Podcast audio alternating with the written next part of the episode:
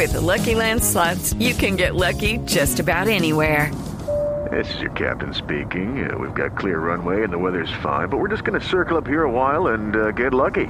No, no, nothing like that. It's just these cash prizes add up quick. So I suggest you sit back, keep your tray table upright, and start getting lucky. Play for free at LuckyLandSlots.com. Are you feeling lucky? No purchase necessary. Void where prohibited by law. 18 plus terms and conditions apply. See website for details.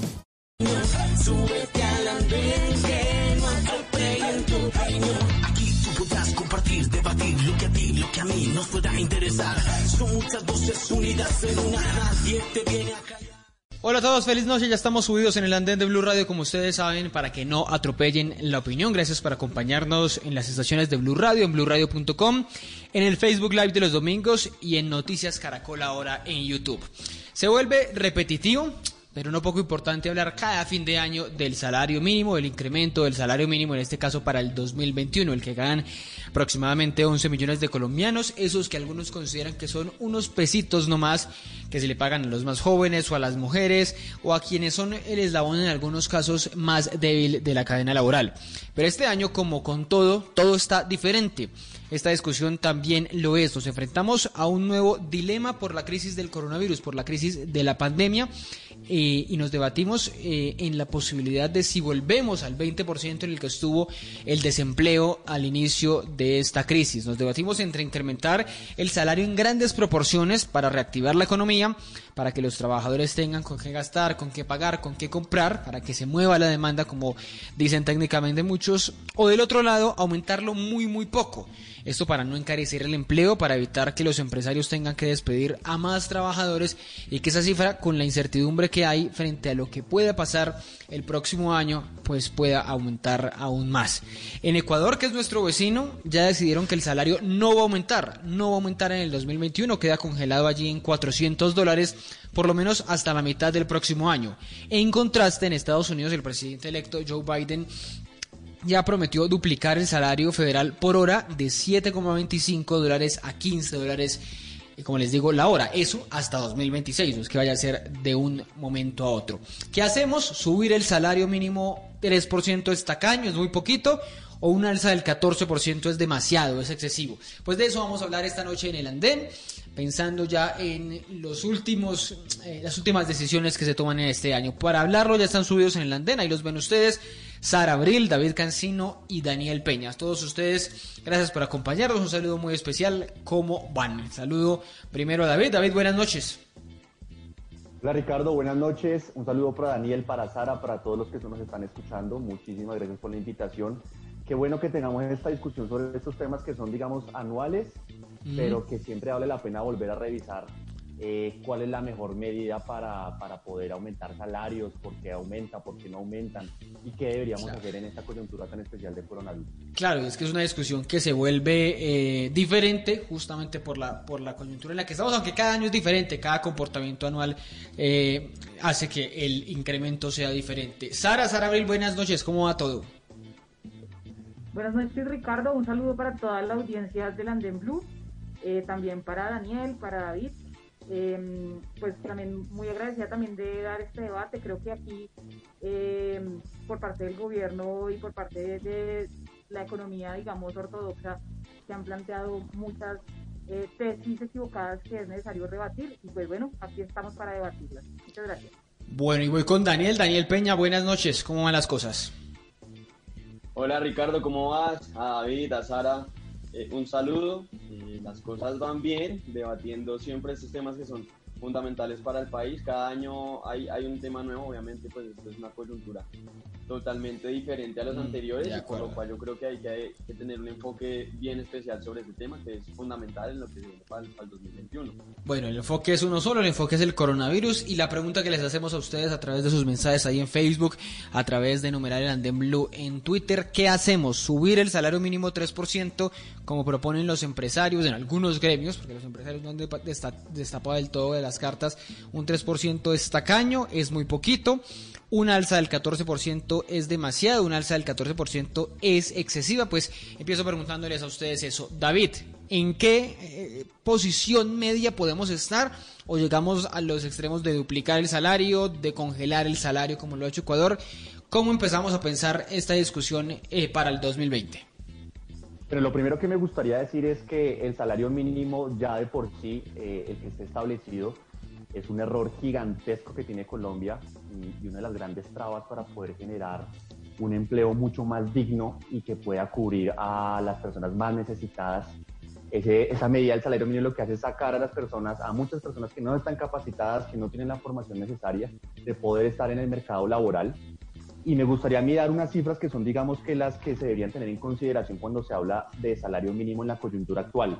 Sí. La productividad ha bajado 0.6%. La inflación entre el 1.5 y 1.8%, muy baja. Y el crecimiento económico por debajo del 6.5%. De manera que lo que yo creo es que eh, no se debería ni aumentar un 3%, ni mucho menos un 14%. Eso no hace más eh, que la lógica de los sindicatos y, lo que está del lado de, digamos que los trabajadores que desafortunadamente son muy manipulables, creen que eh, sencillamente con un, aumento importante en el salario mínimo se van a mejorar sus condiciones laborales o se va a subir de un plumazo eh, los billeticos que tienen eh, cada uno de los trabajadores en sus bolsillos. Entonces, ¿por qué? Porque el salario mínimo es una muy mala medida lo que hay que tener en consideración es que digamos que hay dos tipos eh, de, de, de, condiciones o de contextos a analizar cuando se habla de salario mínimo. La primera es cuando ese salario mínimo está muy por encima de la productividad de un trabajador. Sí. Es decir, cuando yo le pago a una persona, por ejemplo, para que me haga un arreglo locativo en mi casa, ¿cierto? Yo no le puedo pagar 10 o 12 veces más de lo que cuesta realmente hacer ese arreglo. Eso no tiene sentido, porque me genera a un incentivo precisamente para no pagarlo. Y eso es lo que pasa con muchos de los colombianos, que ese nivel de salario mínimo, al ser tan alto, lo que hace es excluir una cantidad de personas que no es posible que ingresen al... ¿Se me fue David? Bueno, ya, ya regreso con David, ya regreso con David Cancino, estaba planteando esa idea, bueno, ya le, ya le pregunto porque esa es la pregunta, eh, aumentarle, no aumentarle absolutamente nada el salario, congelarlo como estaban proponiendo en, en, en, Ecuador, que es la congelación total del salario mínimo. Allá lo discutieron por lo menos hasta 2000, hasta 2000, hasta mitad de 2021 es la, la posi posibilidad que habían eh, abierto allí en, en, en, Ecuador. No sé si ya, ya recuperé ahí a, a, David, lo tengo, lo tengo de nuevo con nosotros para, para preguntarle. Quería hacerle esa pregunta. David, ¿me escucha ahí? Sí, sí, sí, ya, ya ahora lo escucho. Me llamaron preciso y se me cayó. Ah, ok, bueno. No, es que le quería, le quería preguntar, era el. Eh, usted dice que ni el 14 ni el 3, entonces dejarlo congelado, no subirlo, porque usted habla de no, no, no, descartar esa, esa idea que hoy está impuesta, que es el salario mínimo por todas las condiciones que, que, genera. Pero para hoy, en este momento, no, tampoco podemos, como usted mismo lo pone en sus palabras de un plumazo, eliminar esa, esa modalidad que está. ¿Qué hacer para hoy, para el 2021? Lo más conveniente sería, eh, si no se puede, al menos reducirlo, porque hay unas tres sentencias de la Corte Constitucional que no dejarían, digamos, que se, eh, que se disminuya. Uh -huh. eh, más óptimo sería que al menos se congelara. Lograr, eh, digamos, que ese coletazo de quienes tienen un empleo formal hoy por hoy, pues el empresario no tenga un, una, un impacto tan grande y que no tenga que empezar a hacer ningún tipo de reducción de costos o tener que empezar a prescindir de mucha mano de obra eh, por esa subida de decreto, ¿no? Creo que las intenciones son buenas, pero los efectos que puede tener pueden ser bastante perjudiciales para los más necesitados. Bueno, sigo, sigo preguntándole a Sara eh, la pregunta de rigor. Aumentarlo en 3, en 14, eh, ¿qué número es más eh, beneficioso para el país, para los ciudadanos, para los trabajadores? Hablamos de que un 3% es muy tacaño y un 14% es muy excesivo, Sara. Ricardo, yo estoy de acuerdo con la propuesta de las centrales obreras y de las centrales de pensionados de aumentar en un 14% eh, y sobre todo porque hoy en Colombia el factor que más dinámico del crecimiento desde el punto de vista de la demanda del PIB no son las exportaciones, es el consumo interno, el mercado interno. Hoy lo que tiene que hacer Colombia es aumentar el mercado interno y fortalecer el dinero en los bolsillos que tienen las personas trabajadoras. Desde la ley 50 a los trabajadores se les ha venido disminuyendo el salario. Yo quiero decir que esto no, la razón de esto, por la cual se propone esto, no es por la pandemia. Recordemos, el 21N de 2019 se generó en parte porque el gobierno, haciendo caso a recomendaciones de la OCDE, estableció una posible reforma laboral que implicaba reducir los costos laborales no salariales, eh, que era básicamente como normalizar la informalidad en el trabajo, lo cual afectó muchísimo en la cuarentena porque la gente quedó sin que comer por no tener formalización laboral, pero lo segundo, disminuir el salario. En Colombia esa tesis de que la, de disminuir el salario mínimo y disminuir la capacidad adquisitiva y la capacidad de consumo de los trabajadores es una tesis que se ha venido aplicando desde hace 30 años y no ha funcionado. ¿Por qué? Porque, insisto, dije al comienzo de este programa que íbamos a debatir varias tesis ortodoxas falsas y esta es una muy falsa. El hecho de reducir los salarios no implica aumento del empleo el aumento del empleo se da es cuando se fortalecen las fuentes de empleo, cuando se fortalece la industria, cuando se fortalece el agro y cuando se crean fuentes de empleo. Pero, pero al revés, al revés no pasa. Usted me dice que, que aumentar, eh, reducir los salarios no aumenta el empleo, pero al revés no, no, ocurre. Aumentar los salarios sí aumenta el, el, desempleo. No, no, porque encarece que usted pueda contratar al, al, trabajador. La variación del salario, la variación del salario no tiene un impacto significativo como si lo tiene la creación de fuentes de empleo. Es más, hay teóricos de la Universidad de Massachusetts que han, pues, que han dicho que incluso el aumento de salarios implica también eh, unas buenas condiciones, unas buenas condiciones de empleo implican también aumentos en la productividad. O sea, yo creo que es, es una tesis absolutamente falsa y lo ha demostrado los 30 años de, de los, los 30 años en los que se ha aplicado en Colombia pues acá se han bajado los salarios y la capacidad adquisitiva de los, trabajadores en Colombia desde hace mucho tiempo y el desempleo sigue aumentando. Recordemos que el desempleo antes de la pandemia era el 12%, el mismo director del DANE lo dijo ahí en Blue en, pasado, en días pasados, y eso significa que esta es una situación extraordinaria. Ahora, los empresarios sí tendrán problema para pagar eso, pero por eso es que se está también promoviendo eh, un subsidio de la nómina que el gobierno tiene que, tiene que eh, eh, darle a las empresas satisfactoriamente, porque insisto, lo más importante acá no se trata, no se trata como dice David, de que los sindicatos y no sé qué, no, se trata de cómo arreglamos la economía del país. Y si en la economía del país el aumento el crecimiento del PIB y la dinamización de la economía se trata de fortalecer el consumo interno, eso no se va a fortalecer disminuyendo la capacidad adquisitiva de los trabajadores. Y no es cierto tampoco que las que, la productividad se disminuya por el, por, por por el aumento de los salarios. La productividad en Colombia tiene diferentes afectaciones relacionadas, por ejemplo, con el costo de la energía, con el costo de los insumos, con que aquí se tiene que importar justamente el desmonte de ese aparato productivo que promueven las mismas personas que quieren eh, disminuir el salario mínimo es eso, justamente ese desmonte. Pero Sara, Sara, esto es, esto es para los que ya están, y hay que pensar en todos, para los que ya están metidos en el mercado laboral, pero también hay que pensar en, los que no. No es cierto eso que dice David de que esa camisa de fuerza que genera, eh, que, que causa el salario mínimo, eh, la idea del salario mínimo, no un valor u otro, la idea del salario mínimo no deja mucha gente por fuera de, de, un empleo que no se le pueda pagar por horas, que no se le pueda pagar por un trabajo hecho, por un trabajo realizado. Eso también no debe ser un poco injustos con los que no tienen hoy trabajo. No, Ricardo, porque es que el problema de los que no tienen hoy trabajo es que no hay lugares donde trabajar. O sea, más allá de crear empleo, Colombia lo que tiene que hacer es crear fuentes de empleo, independientemente de cualquier cosa. Si acá seguimos promoviendo los tratados de libre comercio, esa economía que quiebra los 14 millones de toneladas que se importan en Colombia y, seguimos cerrando fábricas, las personas que antes tenían trabajo y las que esperan tenerlo no lo tendrán, porque lo, lo cierto es que en Colombia no se están creando fuentes de empleo. Esa es la, esa es la verdadera variable, esa es la verdadera variable que hace que haya empleo o desempleo.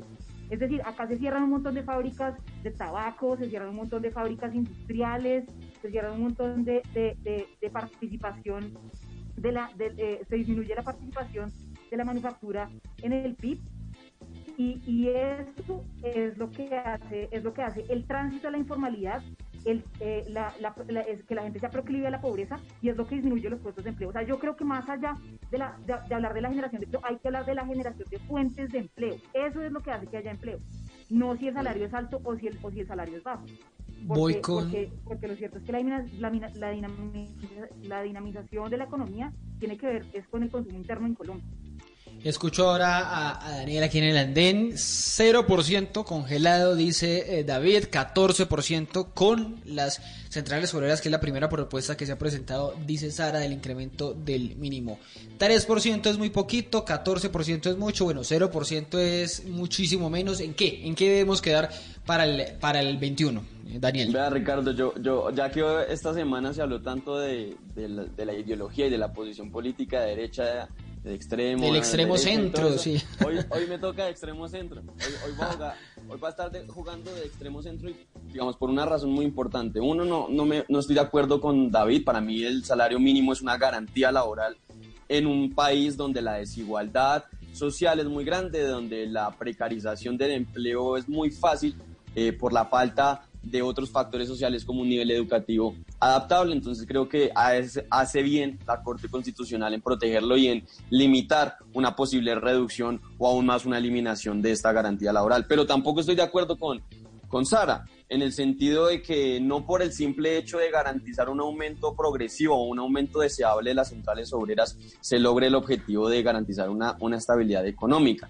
Y esto es muy importante ponerlo en contexto, porque no se puede ideologizar siempre el tema del salario mínimo, se, se, se, pone en una tela política que es nociva. Y es, hoy en día, por ejemplo, en Colombia, Ricardo, quienes son los generadores de empleo del país son las pequeñas y medianas empresas, ¿cierto? Pero empresas que tienen entre 10, 50, máximo 100 empleados, eh, y que no estamos hablando, hablando de las grandes cadenas. Voy a poner el caso Éxito, voy a poner el caso eh, de las grandes empresas antioqueñas, X o Y empresas que son capaces, por lo menos, de sostener un aumento del salario mínimo del 14% como las que hoy plantean. Hoy estamos hablando de pequeñas y medianas empresas que si usted les aumenta esa garantía laboral que tienen los trabajadores en un 14%, ellos no van a decidir o aguantar con su bolsillo eh, garantizar la estabilidad de los trabajadores. Lo que van a hacer es reducir la, la, capacidad de ofrecer eh, trabajos y de reducir esa, esa, disposición a contratar y evidentemente va a generar un desempleo.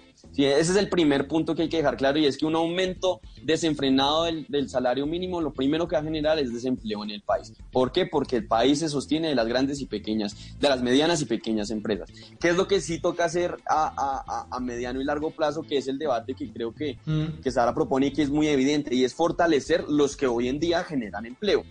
Yo no yo no quiero, eh, digamos, desviar el debate en el sentido de que la, el, el, aumento del salario mínimo, yo no creo que para algunos es, es, una barrera al empleo y para otros es una garantía. No, yo creo que el aumento del salario mínimo se tiene que hacer proporcional al nivel de la inflación que tenga el país, al nivel de la capacidad está establecido que tenga.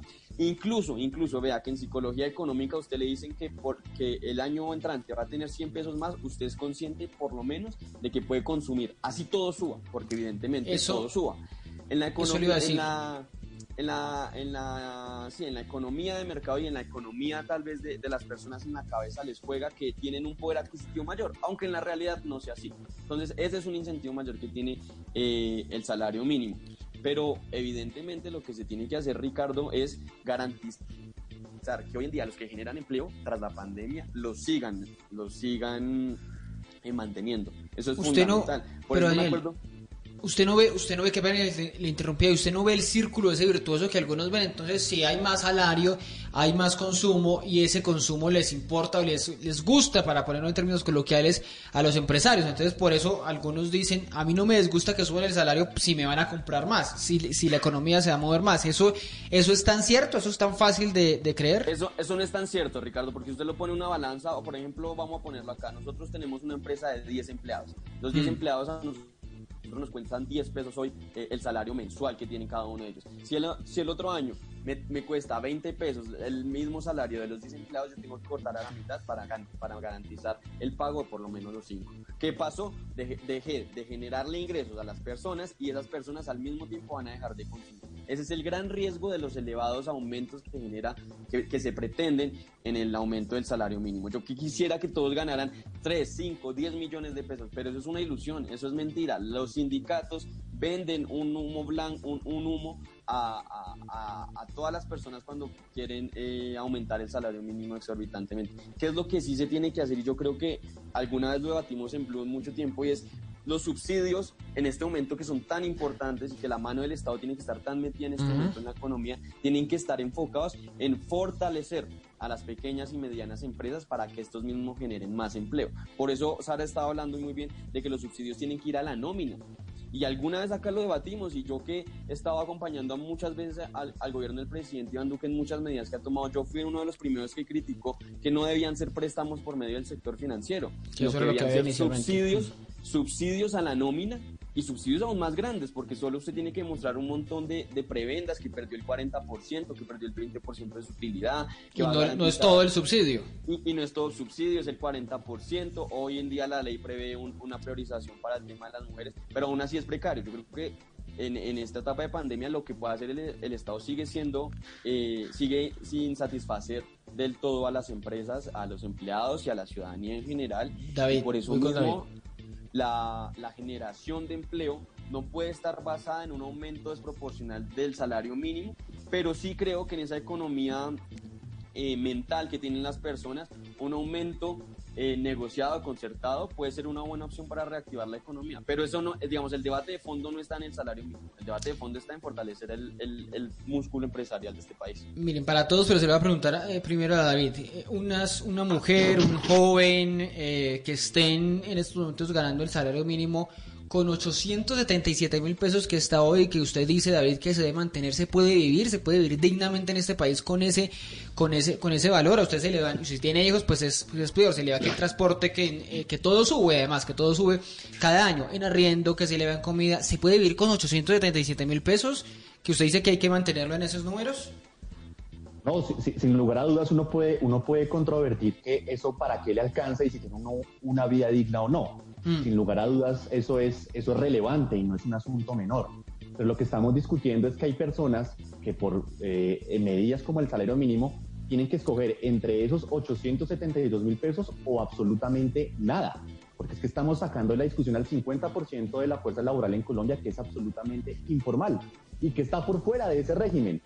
Tipo los eh, trabajadores, por ejemplo, en, en San Victorino, que salieron a, bloquear Transmilenio porque no les dejaban poner sus pipetas de gas, porque están por fuera de ese régimen. El 50% del país en, términos laborales no paga salud, no paga pensión, no paga cesantías. Ellos están, digamos que, en el negro y, este tipo de salario, este tipo de medidas como el salario mínimo, lo saca a todos ellos de esa discusión, eh, pues, de tajo.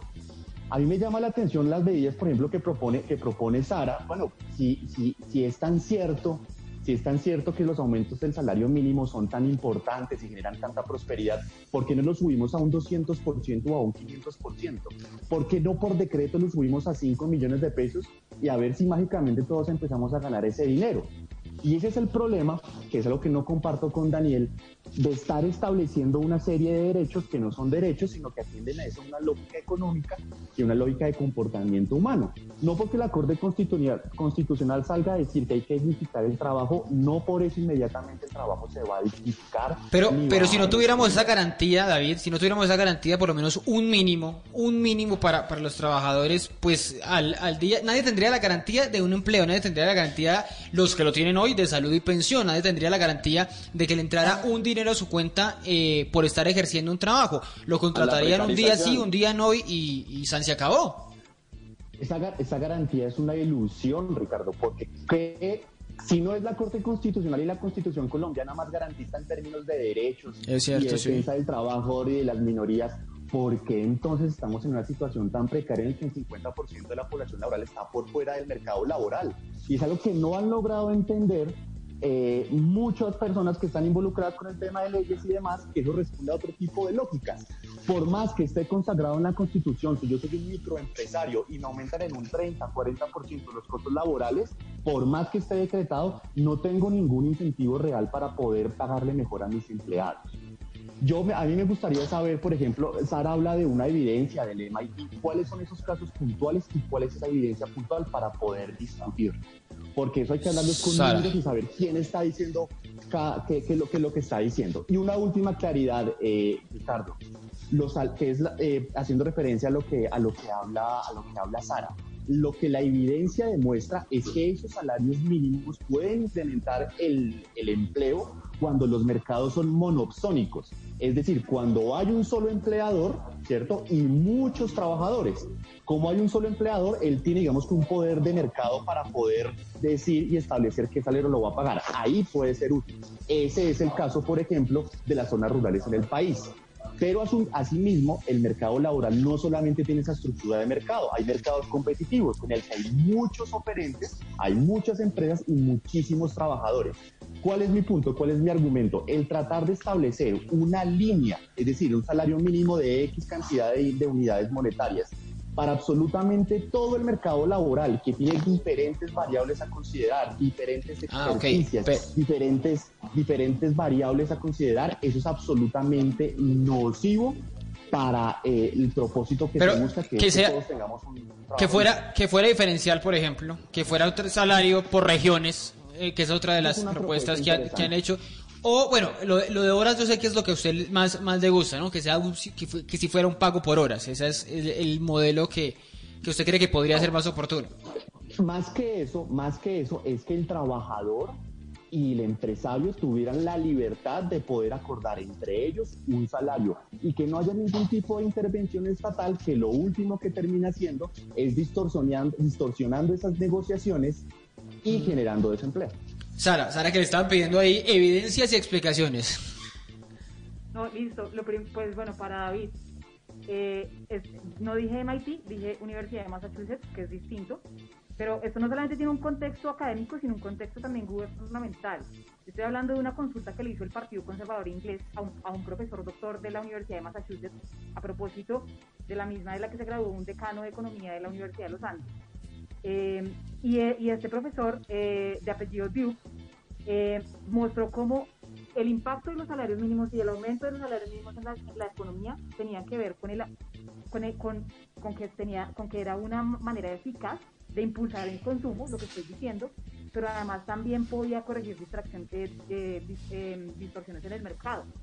Eso está publicado en eh, la, página, ese informe está publicado en la página oficial del gobierno inglés. Te lo puedo pasar ahí por Twitter para que lo revises. Pero además de eso, este profesor también hizo eh, un estudio en el cual muestra que eh, el aumento de la flexibilidad salarial, es decir, lo que tú estás proponiendo, que ese aumento de la flexibilidad salarial para los nuevos trabajadores. Flexibilidad es pago por horas, la posibilidad de que, de que no se paguen prestaciones sociales.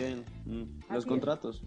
El aumento de flexibilidad, de flexibilidad salarial para los nuevos trabajadores podría empeorar, las fluctuaciones del desempleo. Es decir, aquí la academia no, o sea, no es cierto ese dogma, eh, ese dogma ortodoxo que han dicho de que el aumento de, los salarios o que los salarios disminuyen la productividad. Esos son factores mucho más complejos. Y yo quiero decir acá uno de los factores que más afectan la productividad y que incluso pueden ser más impactantes que el salario. Primero, los insumos. El hecho de que Colombia disminuya su producción y, mm, eh, afecte su eh, perdón, em, su producción nacional, eh, que se quiebren empresas, quiere decir que los insumos hay que importarlos y eso implica también estar también al vaivén de las tasas de cambio, en fin. El transporte es algo supremamente costoso en Colombia. La logística que implica también el transporte es algo supremamente costoso y la energía. Y los costos de energía son, son a mí, pero Sara, son a mí... que afectan la productividad y que y que, y que, y que explican de alguna manera también por qué es difícil está, para los empresarios hacer eso. Me está pidiendo la palabra Daniel, pero una cosa para Sara. A mí siempre me gusta poner ese ejemplo y también para que me, me, escuche David sobre esto mismo, sobre el ejemplo sobre eh, el salario mínimo. Siempre me gusta poner el ejemplo de las que, que están, que genera tanta sensibilidad de las empresas de la llamada economía colaborativa. Y piense, piense en los venezolanos, pero es un ejemplo nada más, no es para estigmatizar ni nada. Piense en los venezolanos que es, una población que llegó al país, estaba desempleada y se ocupó finalmente una modalidad que es ser domiciliarios, que es la de, la de Rappi. ¿Por qué? Porque por debajo de cuerda, por supuesto, porque no existe una modalidad, existe un trabajo para ellos que es el de domiciliario, no hay salario mínimo, no hay prestaciones sociales. Si esas personas no tuvieran, tuvieran que tener la rigidez del salario mínimo,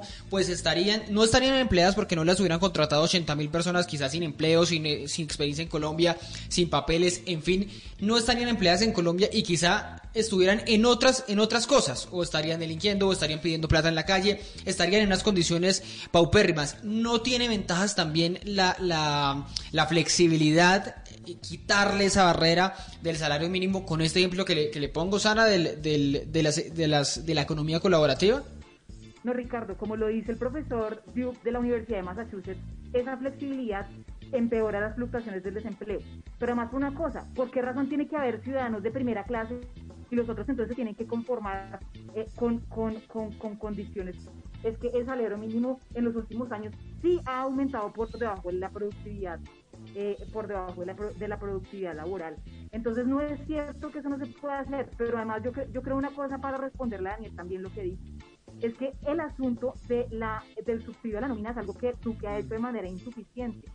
Y las centrales obreras que hoy están pidiendo ese millón de pesos también tienen dentro de su pliego nacional de emergencia el subsidio a la nómina, porque el subsidio a la nómina también tiene ese criterio mm. de fortalecer la oferta y fortalecer la demanda para aumentar y para dinamizar el consumo interno. O sea, de lo que se trata en eso, al final económicamente, es de aumentar el consumo interno para que la economía no colapse. Y eso hay y, y, y, es verdad que un, que un empresario en pandemia, una empresaria en pandemia, pues tiene muchas más dificultades para, para, para poder pagar ese salario mínimo. Pero lo que estoy yo acá proponiendo es que el Estado tiene que intervenir para, para, hacer, para hacer esa corrección, o si no, ¿para qué está?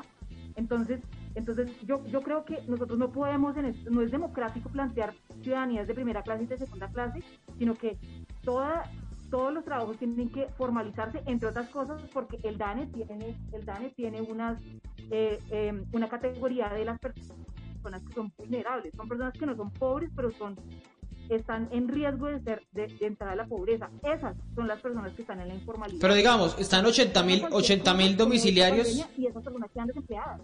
Están, están 80 mil domiciliarios y si los vamos a formalizar, entonces quedan 40 mil, quedan 30 mil. ¿Ese no es un riesgo? Menos, Ricardo. Menos, podrían quedar. No, no, tal, tal, vez lo, tal vez lo que pasa es que Rappi tenga menos ganancias pero pero pero si hace una, evidentemente porque va a tener menos menos personas trabajando evidentemente también va a pasar. Por eso, por eso Sara, pero usted, usted cree que van a... No, necesariamente, no necesariamente. Yo sí la verdad no creo que te va a haber ciudadanos de primera clase y de segunda clase. no, tienen derecho a prima y los Ricardo, es que yo iba... No, eso no debe ser así. Yo iba por un punto Y además de eso, esas personas tienen menos capacidad de consumo. De nuevo, en términos económicos, la capacidad de consumo es lo determinante acá y la informalidad. Primero, es vulnerabilidad. Esas personas tienen el riesgo de ser mañana pobres. Voy, voy con... de los domiciliarios, no de las personas que trabajan en la calle, bueno, en fin, muchas cosas. Daniel, Daniel, ¿qué me quería decir? Ricardo, va, dos cosas. Uno, este siempre es el debate que ocurre cuando se politiza un tema que debería ser netamente económico, de la mano de, de lo social y que tiene que intervenir el Estado. O sea, Saraca nos habla de un montón de estudios que ocurren en Europa, pero es muy fácil hablar de Dinamarca cuando se está en Cundinamarca. Que ahí existen pues otros, otros modelos eh, grandiosos que, que, que fracasan que fracasan. Si los modelos asistencialistas, como se plantean de alguna u otra forma, fracasan y tenemos acá al vecino la prueba más clara de ello. Pero entonces también es falaz decir que porque algo funciona en, otro, en un país, eh, tendría que entrar a, funcionar acá. Yo creo que hay varios temas que toca aclarar en este debate. Y es uno, el desempleo eh, en Colombia eh, tiene varias razones y una de ellas yo creo que es la informalidad propicia no como como dice David, por una barrera que existe un salario mínimo, yo no lo creo eso, sino por muchísimas más barreras estatales que afectan totalmente el empleo formal. Impuestos, papeles, permisos. Hoy en día un pequeño o un microempresario no se puede formalizar simplemente, no porque exista un salario mínimo, sino porque el Estado está tan encima y tan presente y tan eh, inclusivo en la formación de ese empleo formal que no lo hace, que no le hace atractivo al empresario pues formarlo de cierta forma. Ahora, que si es o no es suficiente el subsidio a las nóminas, que yo creo que es la medida que se debe tomar, pues nada en este momento es suficiente. Si fuera suficiente, pues la crisis no, no, no habría crisis. Si en este momento el gobierno pudiera darle a cada persona uno, dos, tres millones de pesos, pues sería un, sueño. Viviríamos en una utopía a las que siempre presenta la izquierda que, que se va a vivir y que no es realidad. Lo que es realidad, en que yo, yo sí creo que, que es que, que, que se puede vivir es en una forma en donde las empresas sean el motor de la economía en plena crisis, donde el Estado, y yo sí tengo que hacer la salvedad ahí, tiene un gran papel como empleador también, como constructor, como... Se está eh, contradiciendo, Daniel. No, no, no, no, no. no, no, ¿Por- qué- se contradice? Porque yo sí creo en un, en un modelo en donde las empresas son el gran motor de la economía, pero el Estado no puede eh, tener un papel marginal de la misma y mucho Voy- menos en crisis. ¿Sí? Entonces, para, para, para, para cerrar, Ricardo, porque, porque ah, digamos, Sí, el debate siempre, no puede terminar siempre en que la izquierda pide que son los salarios mínimos y la derecha quiere acabar y, de- y, de- y- y pauperizar las garantías laborales. Esa no es el debate. El debate aquí es que estamos enfrentando la mayor pandemia que ha sufrido la historia mu- mundial. Eh, estamos enfrentando una situación adversa que ningún gobierno va a lograr ser eh, suficiente o va a lograr calmar eh, las preocupaciones o las dudas que tienen muchos ciudadanos, la- el desempleo que hay ahorita, pero lo que sí se debe hacer es pensar eh, racionalmente. Voy- decir, "Vea, estoy acá en un momento en donde Colombia necesita Les- un fortalecimiento empresarial, donde el Estado juega un papel importante y eso no es contradecirse, eso es mirar la realidad hoy en día. Le- les voy a hacer una última pregunta, pero quería que, eh, que me contestara David, ¿por qué se está contradiciendo Daniel para estos últimos minutos de, de programa? Daniel en un, momen- en un primer momento dice, mire, eh, otro de los problemas que hay alrededor del empleo es los altos niveles de impuestos, el alto nivel de buro- burocratización. Toda la intervención estatal. Intervención estatal. Entonces, eh, ¿cuál es el punto medio? Yo siempre tengo punto, no, no, no, pero, cuando- pero, pero ¿cuál es- rápidamente el punto, el punto, el punto entra es en las justo subsidios de nóminas. ¿Cuánto Estado o cuánto, No, no, no. O cuánto, el, o cuánto No, la actividad menos, privada? menos Estado en Entonces, ¿es una actividad marginal o no? No, no, no, pero es, es fácil, es fácil. Menos Estado en burocracia, menos Estado en permisos, menos Estado en impuestos y más Estado en subsidio a la nómina, más Estado en emprendimiento, más Estado financiando proyectos sostenibles. ¿Cómo, ¿Y cómo en los países. ¿Y cómo financia usted todo eso sin, cómo usted financia todo eso sin impuestos? No, es que na- na- no, nadie ha dicho acabar los impuestos, nadie, nadie ha dicho acabar los Sino impuestos. menos impuestos. Ah, poquitos. Simplemente, claro, y focalizar, o sea, acá los impuestos están, o sea, están, no tienen un enfoque. Acá Es evidentemente el la punto gente que óptimo de tiene... impuestos.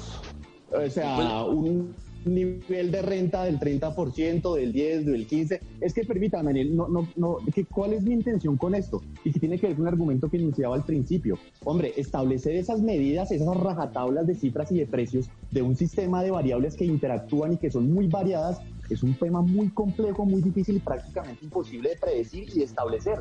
Y eso no se logra, esa medición del salario mínimo no se logra en una mesa entre gremios, ¿cierto? Y entre sindicatos. Porque el 50% de la, de la fuerza laboral en Colombia ya está por fuera de esa discusión. Esa medida es sencillamente absurda, no tiene ningún tipo de rigurosidad técnica. Decir que el salario mínimo de mercado es de 872 mil pesos o de 512 mil. Estamos hablando de sectores eh, industriales diferentes. me tengo- Estamos hablando de una cantidad de empleados con muchísimas eh, capacidades y competencias y edades diferentes. Esa es la discusión, es muy importante lo que dice Daniel. Y que veremos realmente cuál es el justo, cuál es el óptimo. ¿Se puede medir? ¿No se puede medir? ¿Y cuál es? Eso no es una discusión menor. Bueno, ahí estaban escuchando ustedes tres opiniones, tres opiniones realmente desde tres puntos totalmente diferentes. Nada de intervención estatal, intervención estatal a, a medias y mucha intervención estatal, que es la que es la que propone Sara. Me quedo con Sara para preguntarle, solo, solo deme una cifra, no lo que usted quiera, no lo que usted eh, pide, cuánto cree que va a subir el salario, cuánto cree que va a ser la, eh, lo que decrete finalmente el, el gobierno, para mí va a ser por decreto obviamente porque no va a haber ningún acuerdo este año, cuánto va a decretar el gobierno a final de año, un número. Yo no estoy presentando eso, ¿no? No, yo pienso que hay que ganar la pelea con las centrales obreras y 14%. Vamos por esa lucha. No, la lucha, ¿cuánto cree que va a pasar? ¿Cuánto cree que va a quedar? No, pero uno no puede, uno no puede empezar una pelea diciendo que la va a perder, ¿no? Lo pone en una situación difícil. ¿Cuánto cree? ¿Cree, cree que va a ser 14%? Porque esto, es, esto va a ser como una apuesta y yo después le co- les cobro la apuesta. Una polla. sí, la- el, que esté, el que esté más cerca. Como, dice, como decía, el precio es correcto sin IVA y sin pasarse. No, pues es que, es que, es que es difícil, es difícil pensar que va a haber un acuerdo. Eh, Sí, de no- acuerdo. No, sé, no, yo, yo creo, yo creo que el gobierno se va a imponer con su, con su, con su característica anticolombiana y antitrabajadora eh, con una cifra bien baja. Bueno, Daniel, ¿cuánto, cuánto va a muy quedar? cercana- muy cercana a la inflación, muy cercana a la inflación. Bueno, muy cercana a la pero- pero inflación. yo digo, vamos a dar la pelea por el 14%. No, yo creo que no es una cifra de, de imponer, sino es un, yo creo que va a ser acorde a, lo- a la, a la inflación, creo que por ahí podrá estar entre 50 mil, 60 mil pesos eh, adicionales a lo que hoy, casi llegando a los 900 mil, si no estoy mal. 920 mil pesos. Sería 920 mil, con, con 877 mil ahora. Sí, sí, sí, por ahí, por ahí lo, lo preveo, pero pero creo que la discusión sobre el desempleo va muchísimo más lejos que la, que la del salario. Sí, eso es, eso es cierto, eso es una solo una colita. Y, más en pandemia. Y más todavía en pandemia. David, ¿cuánto va a quedar? ¿Cuánto es la apuesta? No, igual, yo creo que esas peleas que enuncia Sara son es algo que nunca van a ganar realmente. Es el 1.5, el 1.8 de, de inflación, lo que va a ser de inflación. El 1.5, el 1.8, ni siquiera el 3. Bueno, lo que dicen los gremios es que no se pasen del 3% que piden prudencia. Pues a Sara, a Daniel, a David, muchas gracias por acompañarnos en esta noche eh, del Andén. A ustedes también muchas gracias por acompañarnos en este debate. Ya viene la entrevista aquí en Blue Radio, en el Andén, para que lo atropellen la opinión. Si ustedes los jóvenes no asumen la dirección de su propio país, nadie va a venir a salvárselo, nadie, nadie. Andén, que no tu opinión. Seguimos en el andén de Blue Radio, como ustedes saben, para que no atropellen la opinión. Gracias a quienes nos siguen a través de eh, eh, blueradio.com, de las estaciones de Blue Radio. También para quienes nos siguen a través del Facebook Live de los domingos y a través del YouTube de Noticias Caracol. Ahora, empezamos esta, eh, o seguimos en esta emisión del andén. Empezamos ahora con la entrevista. Ahora están viendo ustedes con María Alejandra Osorio. Ella es politóloga de la Universidad del Rosario, es estudiante actualmente de la maestría en Administración de Empresas de la Universidad Nacional. Y estamos hablando con ella, se sube en esta noche como subdirectora de ACOPI, la Asociación Colombiana de Pequeñas, Medianas Empresas en el eh, país. ¿Y por qué? Porque estamos haciendo ese balance, empezando a hacer balances, ya que ustedes estaban escuchando, estábamos haciendo el debate con, con nuestros opinadores sobre el salario mínimo, pues sobre todas esas discusiones que empieza a ver que le tocan tanto a los empresarios, que le tocan tanto a quienes se han visto más afectados por la pandemia del coronavirus. Alejandra, Alejandra, buenas noches, ¿qué tal va todo? Muy buenas noches, Ricardo, a ti y a toda la audiencia y muchas gracias por la invitación. Bueno, Alejandra, que hay muchas formas de, de, contar cómo ha sido este año, pero quizá en una frase, una expresión, ¿cómo ha sido este 2020 para ese sector eh, tan golpeado que quizá no tenía el músculo financiero para afrontar una pandemia como esta, los pequeños y los medianos empresarios, las microempresas en, en Colombia? ¿Cómo, las, ¿Cómo les ha tocado en Bogotá sobrevivir a este 2020? Bueno, eh, la pandemia efectivamente pues ha sido un golpe durísimo para las empresas, especialmente para las que representamos en ACOPI, que son las micro, pequeñas y medianas, mm. que representan más del 90% del tejido empresarial y aportan con más del 80% del empleo nacional. Allí nosotros lo que hemos señalado es que esta pandemia ha dejado fuertes golpes a nivel de flujo de caja, de la posibilidad de cubrir los gastos y costos administrativos, eh, pues más recurrentes, la nómina, los arrendamientos y otros asociados, pero también que ha golpeado fuertemente la demanda, que es un aspecto fundamental a nivel macroeconómico para este asunto de la reactivación. Entonces, las empresas pues supremamente golpeadas ya tenían unas condiciones de debilidad estructural anteriores a la pandemia, derivado de la, de la fuerte competencia internacional que se ha generado a partir de los tratados de libre comercio, de, la apertura económica y por supuesto de las importaciones masivas de bajo costo. Entonces ya teníamos unas deficiencias, la pandemia nos evidencia muchos de estos problemas y nosotros lo que estamos planteando pues es una serie de opciones para la reactivación económica. Ya, me cuenta usted esas, esas opciones porque es que también justamente para lo que queremos hablar, ¿qué, ¿qué, se propone para el próximo año? Porque algunos dicen, bueno, ya llegó la, ya empieza a llegar la vacuna, se empieza a repartir, pero otros somos un poquito, un poquito más escépticos sobre la, el regreso a la normalidad en el, en el 2021. Pero sobre todo eso, sobre las cifras que estamos viendo ahora de desempleo, que estamos volviendo casi a como estábamos en el momento de la pandemia, 14%, 12%, ¿cómo ha sido el golpe? Eh, esa palabra que usted repite tanto, ese golpe aquí en Bogotá. El desempleo, veíamos que en Bogotá está mucho más alto que en, el, en la media de las 23 principales ciudades. En Bogotá, los pequeños empresarios que han, que han decidido salieron de, de los empleados, los mantuvieron con el apoyo de la, la nómina. ¿Cómo ha sido ese testimonio de los industriales en Bogotá, Alejandra? Bueno, en Bogotá lo que hemos identificado es que las empresas están haciendo esfuerzos enormes por eh, retornar a esa llamada nueva normalidad, que como usted lo dice, nosotros también somos bastante escépticos de que sea un proceso que vaya a darse en el corto plazo. Nosotros más bien estamos hablando de que aquí se deben hacer propuestas del mediano y del largo plazo. De hecho, Fondo Monetario Internacional y otras instancias eh, a nivel global lo que han señalado es que realmente la recesión económica va a ser bastante larga y cuando uno mira el acumulado de las pérdidas a nivel global, de esta crisis casi que se concretan en dos o tres meses del infarto de Wall Street. Entonces, realmente eso para, para señalar la magnitud de esta crisis. A nivel de Bogotá, ¿qué dicen los empresarios? Están esperando una temporada en diciembre para salvar el año, no digamos para hacer eh, un, un cierre con broche de oro, sino para salvar el año y poder continuar o darle viabilidad y esperanza a las empresas. Eso es un primer asunto supremamente importante porque las empresas no, no están bien. Las empresas en este momento no están recuperadas, no han reactivado la demanda. Lo que estamos hablando es de que se están cubriendo los costos al RAS, pero aquí todavía rentabilidad, más las pérdidas acumuladas de estos meses de cierre.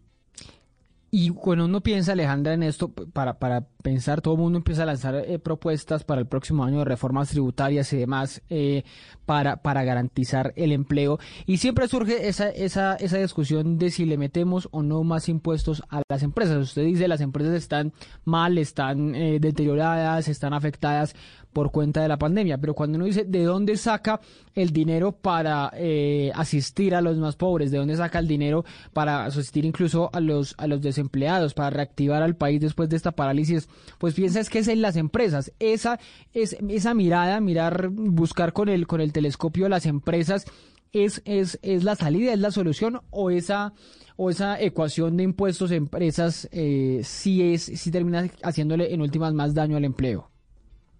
Bueno, lo primero que hay que señalar es que en Colombia tenemos una estructura tributaria supremamente eh, atrasada y poco progresiva. Y eso pues no viene solamente de efectos de la pandemia y eso pues agravaría muchísimo la crisis de las empresas. Nosotros realmente creemos que no es un momento para hacer reformas tributarias, que esto afectaría gravemente el bolsillo de los empresarios. Y también lo que consideramos es que el gobierno nacional que es que el, llamado para sostener la gran parte de, esta crisis debe tomar medidas en dos sentidos. Nosotros hemos sido insistentes en, por ejemplo, hacer programas de sustitución de importaciones y que todo lo que podamos producir en el país lo produzcamos. Hace poco veíamos a los paperos hablándonos de la crisis de la papa. ¿Por qué todo lo que podemos producir no lo estamos produciendo entonces en el país? Ese es un primer llamado que nosotros hacemos, porque acá se invita mucho a consumir colombiano, pero para consumir colombiano necesitamos primero producirlo y ese es un primer llamado de atención que estamos haciendo. Para eso, ¿qué hay que hacer? Protecciones arancelarias que están esperando el sector de los confeccionistas, promesa incumplida desde el Plan eh, Nacional de Desarrollo.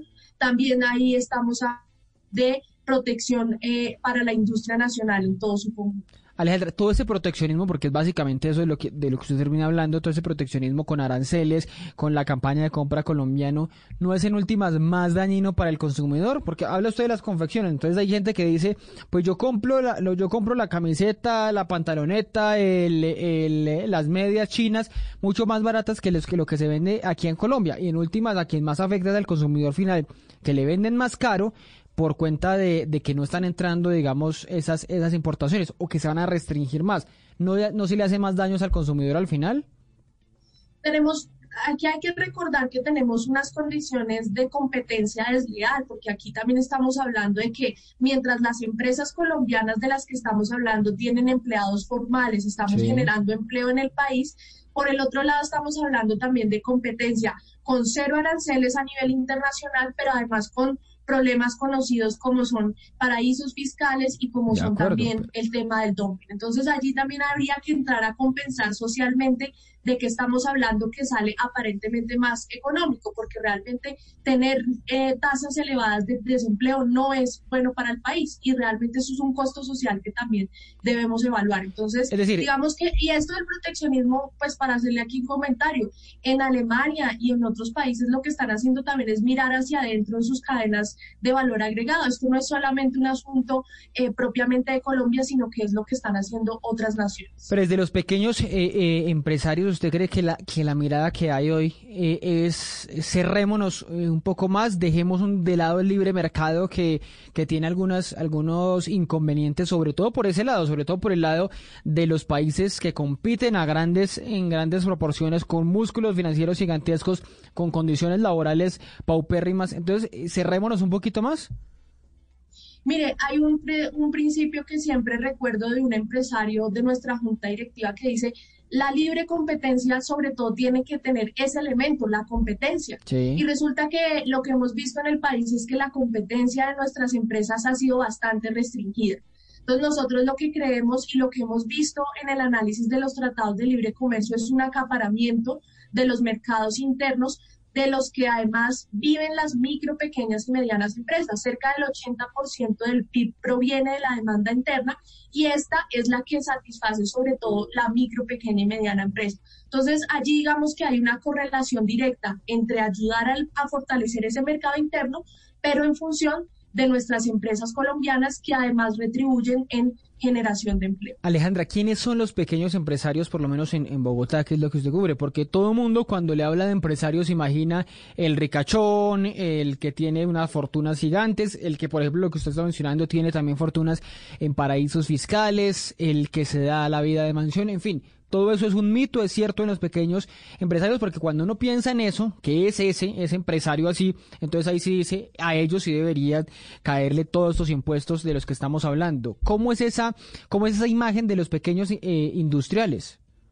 No, esa es una pregunta fabulosa porque el micro, pequeño y mediano empresario, estamos hablando del tendero, del pequeño eh, comerciante que tiene una tiendita de ropa, del pequeño taller donde está la madre cabeza de familia sosteniendo y empleando a su misma núcleo familiar y aquí estamos hablando de 1.600.000 micro, pequeñas y medianas empresas, por lo menos los datos que hay de antes de la pandemia. En Bogotá. Entonces, este empresario. todo el país. Es, eso es de todo el país. De todo el eso país. es de todo el país. Más o menos un 40% está eh, registrado en Cámara de Comercio de Bogotá, de, ese, de ese total. Entonces, realmente lo que usted pregunta es muy, muy importante y es, el pequeño empresario, estamos hablando de esos pequeños tenderos, de lo que uno encuentra en el comercio barrial, pero también estamos hablando de generadores de empleo. Eh, le voy a poner un ejemplo como Pelanas, una empresa colombiana que confecciona los peluches de los que muchos nos acordamos en la infancia haberle regalado y haber dado un detalle importante. Son empresas como estas que emplean 100, 200, hasta 200 empleados. Alejandra, ahora sí me quiero meter en, el tema, ya que estamos hablando de, pequeños industriales y usted hablaba de que, son generadores de, de, empleo. Esos generadores de empleo pues les toca, les choca de una cuando hablan del salario mínimo. Entonces escuchamos las propuestas de salario mínimo, incrementémoslo en un 14% para reactivar la economía y por otro lado, algunos gremios dicen, hombre, seamos más conservadores, seamos más prudentes, es la palabra que han usado desde FENALCO, desde el Banco de la República, que se metió ahí un poco en el, en el tema del salario mínimo, seamos prudentes y no pasemos del 3%. Uno, ustedes como empresarios, ¿qué piensan? ¿Piensan que sí hay que subirle hasta el 14% para reactivar la economía a costa de que los trabajadores pues les va a costar mucho más? ¿O prefieren un 3% para mantener esos pocos trabajadores que tienen y que no se les desencarezca el, el empleo que dan? Bueno, no me voy a comprometer con ninguna cifra, pero lo que sí puedo dar es como un concepto general. Por un lado, tener en cuenta que no solamente se debe tener eh, eh, como criterio para el alza del, salario mínimo la productividad, que por cierto está caída, y es evidente que cayera a niveles astronómicos con un cierre de la economía de, de más de 80 eh, días que tuvimos en Colombia de cierre prolongado, pero además no puede estar solo acompañado del tema inflacionario. Nosotros creemos que hay que tener en contexto la crisis económica generada por la pandemia. Que son esas las variables que siempre se usan, productividad, esas inflación son las dos variables que se han usado mm. tradicionalmente y que están trayendo al debate actualmente eh, los gremios y en general todos los analistas de este tema. Nosotros lo que estamos diciendo es hay que ampliar el espectro a otra variable en este momento y es la crisis económica. ¿Por qué? Porque de un lado tenemos sí la afectación del flujo de caja que genera un alza en el, en el incremento del salario mínimo, pero también habría que pensar del otro lado de la demanda cómo se hace para que ese aumento pueda contribuir efectivamente a que se haya, haya más generación de demanda. Los empresarios dicen siempre esto, Si hay alza de impuestos y alza en salarios, pero está acompañada de una mejora en la demanda y yo puedo vender mis productos, que es lo que a mí finalmente me interesa como empresario, pues el problema está realmente balanceado. ¿Cuál es el problema del país? Y esto viene desde antes de pandemia, que generamos un alza en los impuestos, unos impuestos que una carga impositiva absolutamente elevada, un alza en el salario mínimo, pero que no viene acompañada de una generación de demanda mayor porque precisamente como usted lo dice, tenemos una competencia desleal a nivel internacional con los productos de bajo costo.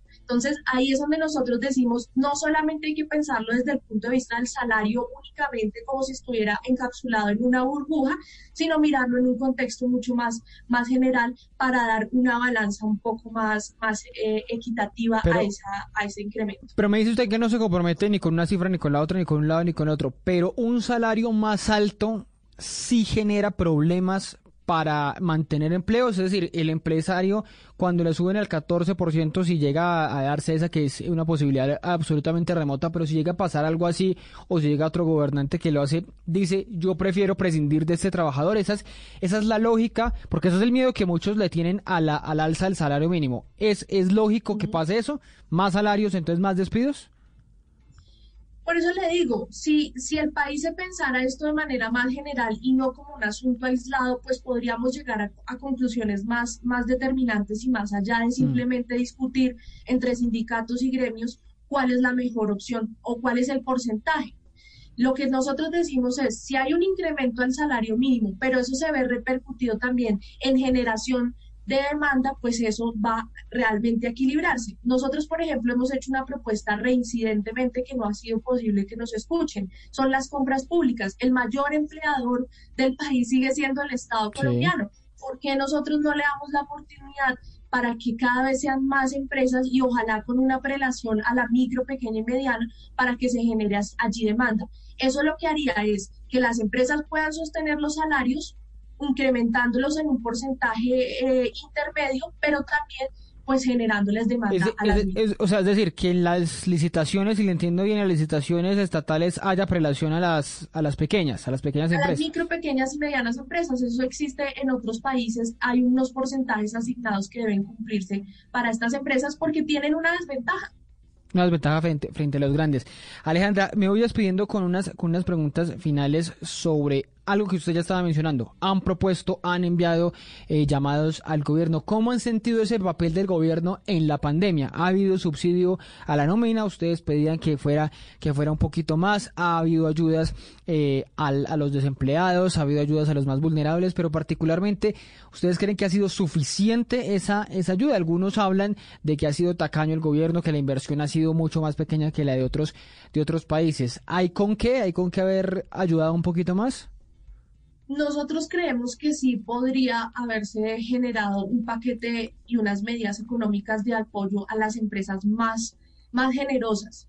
Eh, nosotros empezando porque pedíamos que el subsidio a la nómina no solamente tuviera en cuenta ahí sí lo devengado por el trabajador, sino también los costos no salariales, porque los empleados formales cuestan un 40% más de lo que devenga el trabajador para las empresas. Nosotros allí, por ejemplo, señalábamos, no se debe cubrir solamente sobre el salario, se debe cubrir sobre los costos no salariales también, que son un 40% más de lo de vengado. Ese es un primer asunto que nosotros creemos que el gobierno se quedó corto. En la aprobación en el Congreso de la República también creemos que se dejaron por fuera a la generación de uno y dos empleos, que es la realidad de nuestro país. Un pequeño tendero que tiene un solo empleado, ahí está generando un empleo que también hubiera podido generarse un apoyo. Y también hemos generado otro tipo de propuestas como la que ya hemos mencionado. Creemos que hay que cumplirle a los confeccionistas porque son un sector y una cadena de valor intermedio de nuestro país supremamente importante. Allí además se genera empleo femenino que ha sido uno de los más afectados. ¿Hizo usted lo del arancel cero? Eh, no, el arancel lo que tienes que Digo, lo, del incremento del arancel, perdón, sí, lo del arancel Correcto, que quedó aprobado además en el Plan, de Desarrollo, Nacional de Desarrollo ampliamente aprobado por eh, mayorías de todos los partidos eh, políticos, que yo creo que eso es un, buen mensaje para el país. Que me acuerdo que hubo después una demanda de, parte del mismo gobierno contra ese mismo artículo, ¿no? Así es. Ese mismo artículo. Le quería preguntar, Alejandra, ¿usted es empresaria? ¿Quiere ser empresaria? Bueno, yo me, he desempeñado, mi, mi corta carrera eh, profesional ha sido vinculada a empresarios. Yo realmente he tenido de cerca esto, no soy empresaria, no soy yo misma empresaria, pero creo en esto y creo que hay que promover el emprendimiento en el país. Es que se lo pregunto justamente por esa palabra emprendimiento, porque un compañero de trabajo muchas veces lo ha repetido es que se romantiza el emprendimiento. Entonces a los jóvenes nos dicen tienen que ser emprendedores, tienen que hacer, eh, buscar un invento, eh, hacer los nuevos eh, rapis, los nuevos, en fin, toda esa, toda esa idea de emprender, de crear empresa y de generar empleo uno mismo, pero dicen, está romantizado porque es que no todo el mundo es creativo, porque no todo el mundo tiene el músculo financiero, en fin, por mil cosas. Estamos romantizando mucho el emprendimiento, creemos que es muy fácil o, o si es posible ser emprendedores, ser empresarios fácilmente en los jóvenes en Colombia.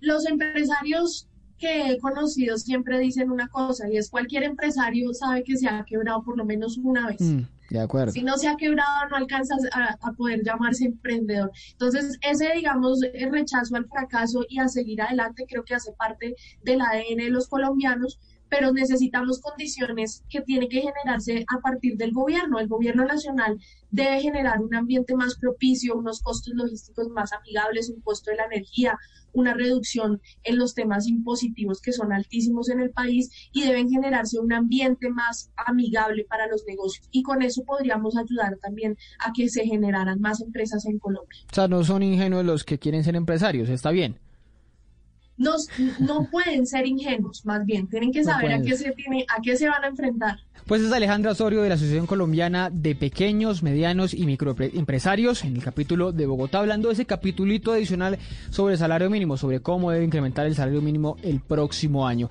Alejandra, muchas gracias por estar subida en esta noche del andén. A usted, Ricardo, muy buenas noches y saludos a la audiencia. A ustedes también muchas gracias por acompañar.